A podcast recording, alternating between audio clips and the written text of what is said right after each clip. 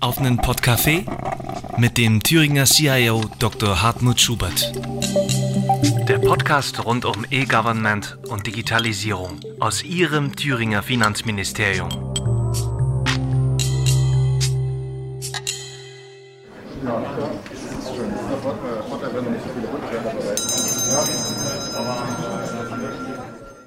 Sehr geehrte Zuhörerinnen und Zuhörer, liebe Podcast-Freunde.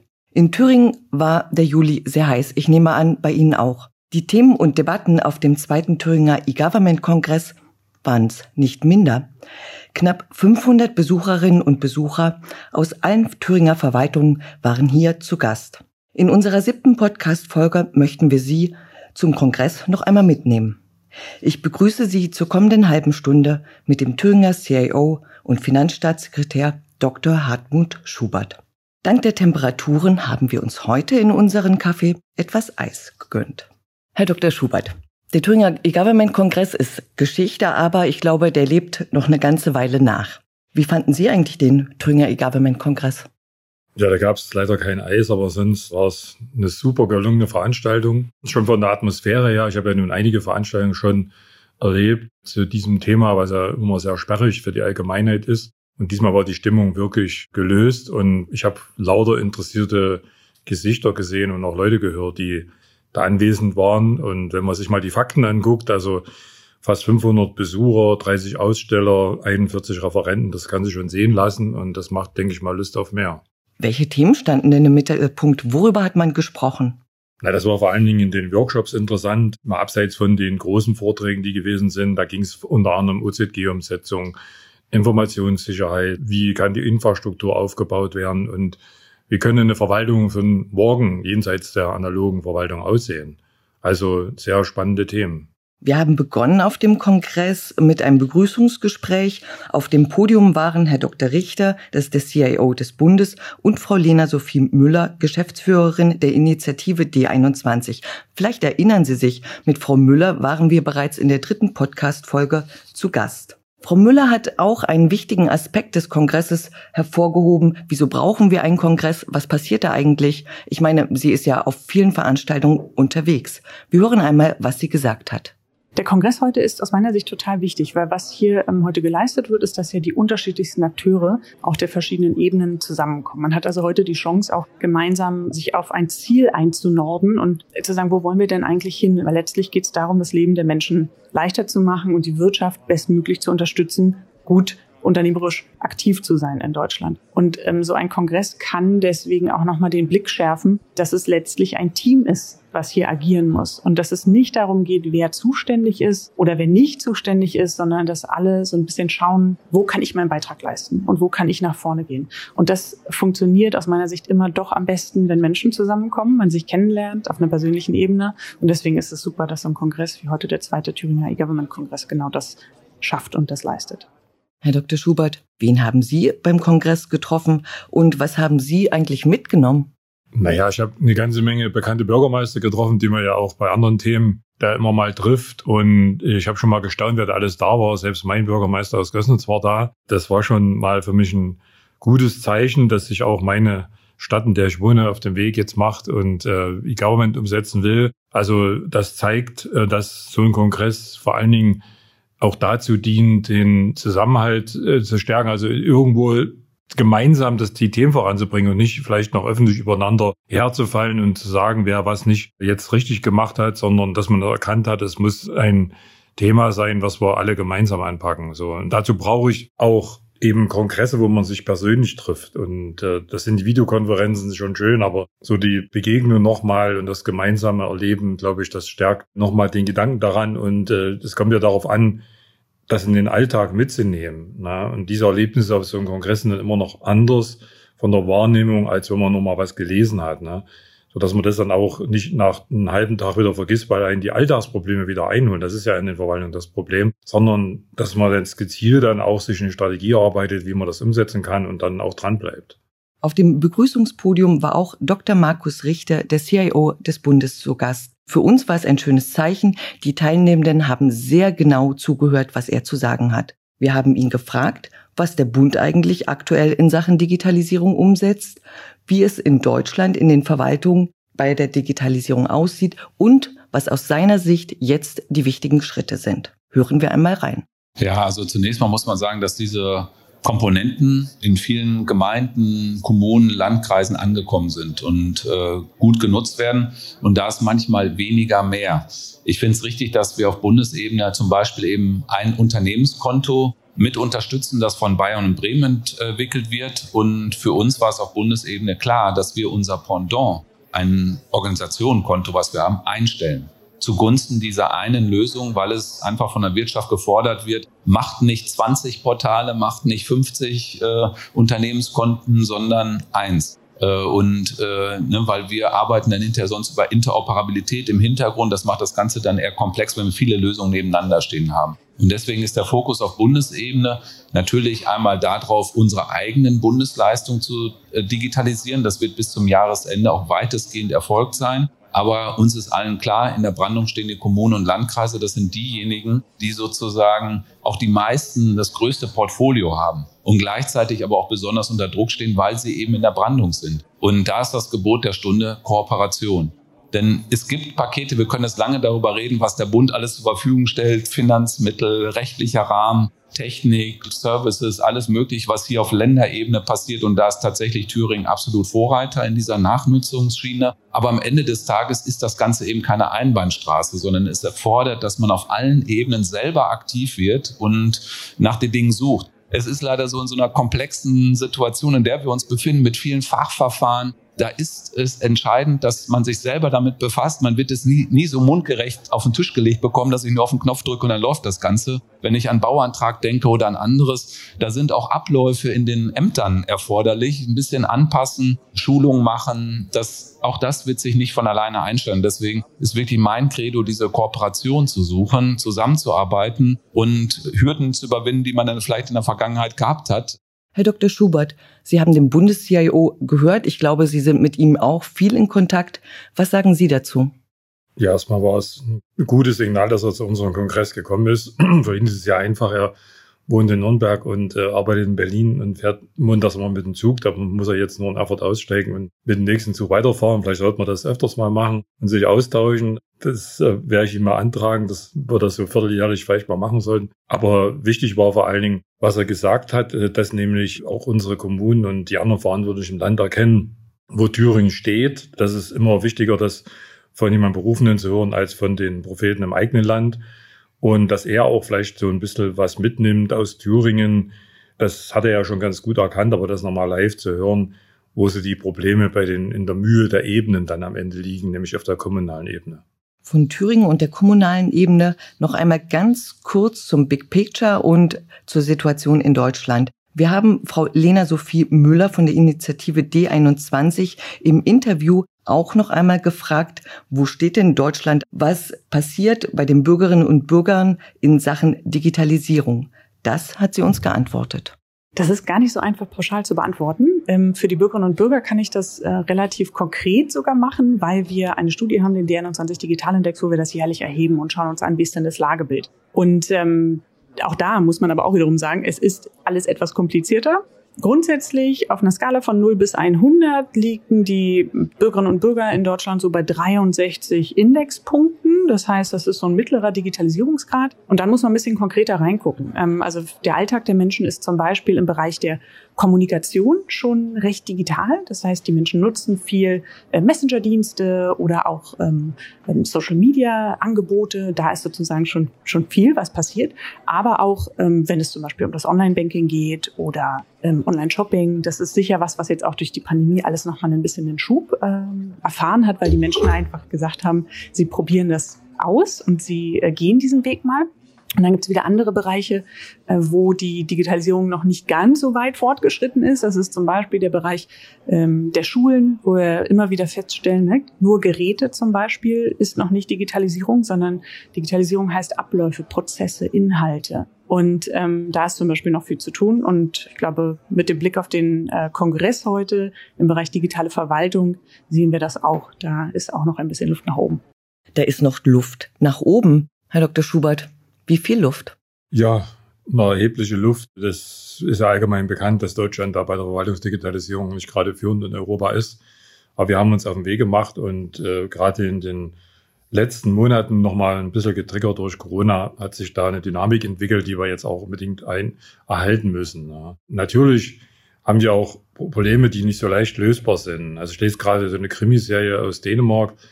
Da wird immer der Kommissar äh, leicht fündig, weil er eine Personenkennzahl hat und kann da sozusagen alles über die Person rausfinden. Das gibt's in Deutschland nicht und das ist auch schwierig um Datenschutz her, aber man sieht, dass die Länder, die jetzt vorhanden sind bei der Digitalisierung, genau schon ähm, Register haben, die aufeinander abgestimmt sind. Das gibt's eben bei uns nicht und das dauert dann noch Jahre, bis das erstmal umgesetzt ist. Da muss jede Akte angefasst werden, digitalisiert werden, mit der jeweiligen äh, Kennzahl des Bürgers versehen werden und am Ende muss der Datenschutz eingehalten werden. Das heißt, es muss dann äh, von dem Bürger auch eingewilligt werden, dass diese Daten bei einer anderen Behörde abgefragt werden können.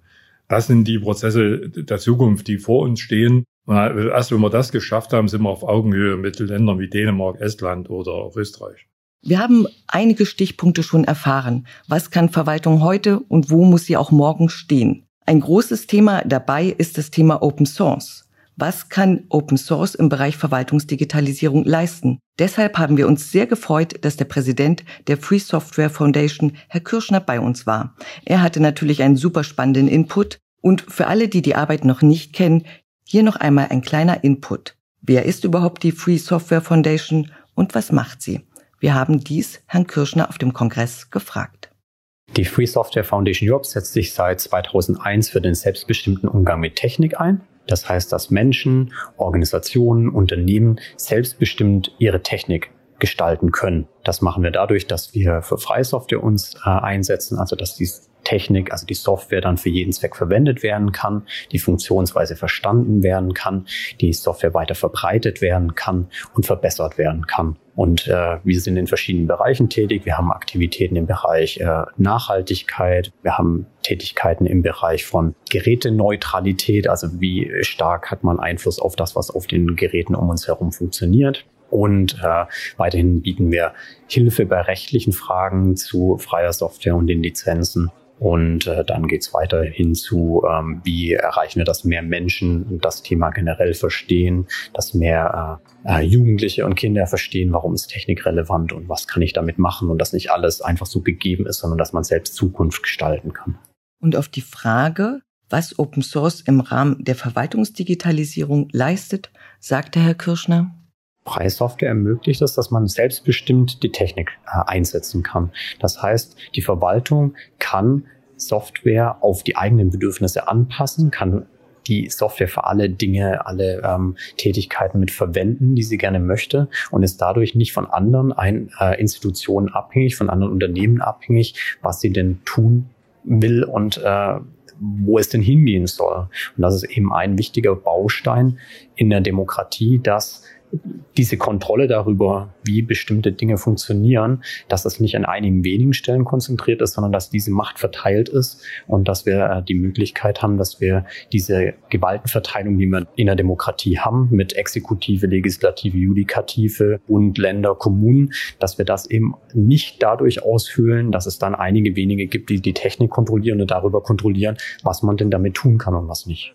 Open Source in der Demokratie und in der Verwaltung. Das ist wichtig. Wie steht Thüringen zum Thema Open Source? Ist für uns ein sehr wichtiges Thema. Wir haben in einem E-Government-Gesetz den Vorrang für Open Source festgeschrieben. Das heißt, es muss bei jeder Beschaffung geprüft werden, ob es nicht auch die Möglichkeit gibt, Open Source einzusetzen und ob das nicht die bessere Lösung ist. Das ist schon alleine aus dem Grund sinnvoll, weil wir damit die Abhängigkeiten von großen Anbietern reduzieren können. Bisher ist ja die Abhängigkeit vor allem im Softwarebereich. Zukünftig droht uns auch eine Abhängigkeit im Hardwarebereich, dass nämlich die cloud-basierten Lösungen, dass man dann die Daten gar nicht mehr auf einem eigenen Rechner oder einem eigenen System abspeichern kann, sondern nur noch in der Cloud der Anbieter und das würde die Abhängigkeit weiter erhöhen. Deshalb sind wir auf dem Weg, noch mehr Open Source einzusetzen. Wir haben jetzt schon zum Beispiel unsere Datenaustauschplattform als eine Art Cloud auf Open Source Basis von Nextcloud. Wir haben jetzt gerade ein großes Open Source Projekt umgesetzt, nämlich äh, ein neues Videokonferenzsystem von der Firma OpenTalk, was wir äh, von denen für uns entwickelt lassen haben, auf Open Source Basis, was also auch von anderen nachgenutzt werden kann. Wir haben zweieinhalbtausend Linux-Arbeitsplätze als Telearbeitsplätze ausgestattet, also frei von Windows angeboten und wir sind jetzt dabei, einen sogenannten digitalen Arbeitsplatz zu prüfen. Das heißt, dass wir auch da von bestimmten Herstellern wegkommen und äh, einen digital souveränen Arbeitsplatz äh, kreieren. Das wird nicht ganz einfach werden, weil dann viele Nutzer betroffen sind, die sich umstellen müssen und wir müssen halt gucken, wie wir die kommunale Ebene dort mitnehmen können, weil natürlich zuallererst für den Nutzer die ganze IT nur erstmal ein Hilfsmittel zum Arbeiten ist und wenn das Hilfsmittel sich ändert oder vielleicht nicht mehr ganz so bequem wird, dann löst das nicht auf Gegenliebe. Deswegen ist es wichtig, dass wir die da gut mitnehmen und auch unsere eigenen Leute in der Landesverwaltung müssen wir darauf einstellen, dass sich da was verändert wird. Das ist ein etwas längerer Prozess, aber wir gehen ihn an. Das war ein Aufruf, sich dem Thema Open Source auch mit einer offenen Haltung zu widmen und dies nicht nur auf Landes-, sondern eben auch auf kommunaler Ebene. Stichwort kommunale Ebene. Im Mittelpunkt des Kongresses standen Bedienstete und Akteure aus unseren Thüringer Kommunen. Hier gab es wirklich tolle Beiträge direkt aus der Praxis. Und geplaudert hat nicht irgendwer, sondern der Oberbürgermeister der Stadt Jena zum Beispiel. Er hat selbst einen Workshop geleitet und Dr. Thomas Nietzsche war auch bei uns im Podcast schon zu Gast, also gern da auch nochmal reinhören. Ebenfalls hat der Bürgermeister von Schmölln, Herr Schrade, einen Vortrag gehalten und ebenso war die Stadt Weimar mit von der Partie. Dr. Schubert, wie haben Sie das eigentlich erlebt? Haben Sie auch mal reingeschaut in die Workshops? Ja, auf jeden Fall. Ich hatte zum Beispiel mit Studenten eine Runde gehabt äh, von der Dualen Hochschule Eisenach Gera. Es war sehr interessant, weil die ja auch alle in Verwaltung schon arbeiten und aus ihrer Praxis berichten konnten, dass es dann tatsächlich ungeschminkt die Wahrheit, wie es in den Verwaltungen aussieht. Und ähm, das ist sehr wichtig, sowas mal zu hören, weil es nützt einen alle schönen Rednerei nicht, wenn es am Ende dann doch nicht funktioniert. Und trotzdem finde ich es total wichtig, dass die kommunalen Vertreter da waren. Äh, Gerade die, die jetzt erwähnt worden sind, sind ja Vorreiter bei der Digitalisierung. Und deshalb ist denen ihr Wort besonders wichtig gegenüber den anderen Kommunen, die dazuhören, dass das nicht irgendwie vom Land oben übergestülpt wird, sondern dass eben andere Kommunen sich schon auf den Weg gemacht haben und beispielgebend sind und äh, eben halt aus ihrer eigenen Erfahrung und Praxis berichten können. Beispielgebend sind auch die Erfahrungen aus dem Landratsamt Saalfeld-Rudolstadt. Und da begeben wir uns sozusagen auf die digitale Baustelle. Mithilfe Thüringer Basisdienste wurde hier in einem großen Projekt die Bauverwaltung digitalisiert. Herr Neutzner, der das Projekt auch koordiniert und leitet, hat dazu Auskunft gegeben und wir hören einfach mal, was er zu sagen hat. Und so stand am Anfang also die Entscheidung, ein Pilotprojekt durchzuführen. Dafür hat sich das Landratsamt Saalfeld-Ruderstadt zur Verfügung gestellt. Und dort ist es mit großem Engagement und mit begeisternden Mitarbeit der Kolleginnen und Kollegen gelungen, in 18 Monaten tatsächlich in 31 Verwaltungsleistungen der Bauaufsicht papierlos arbeiten zu können, unter Einschluss all dessen, was dazugehört, also digitale Antragstellung, digitale mobile Arbeit, digitale Kommunikation und dergleichen mehr. Das war kein einfacher Weg, aber das, was da gelernt wurde, die Musterlösungen für die vielen Fragestellungen, die sich da ergeben, die stehen jetzt zur Verfügung und die werden jetzt auch tatsächlich aktiv kommuniziert und sind all den Kolleginnen und Kollegen rechts und links und Land auf Land ab ja, zur Verfügung gestellt. Eine Musterlösung der Bauaufsicht auch für andere Kommunen, das haben wir gehört. Was würde eine solche Lösung auch für die Thüringer Wirtschaft bedeuten?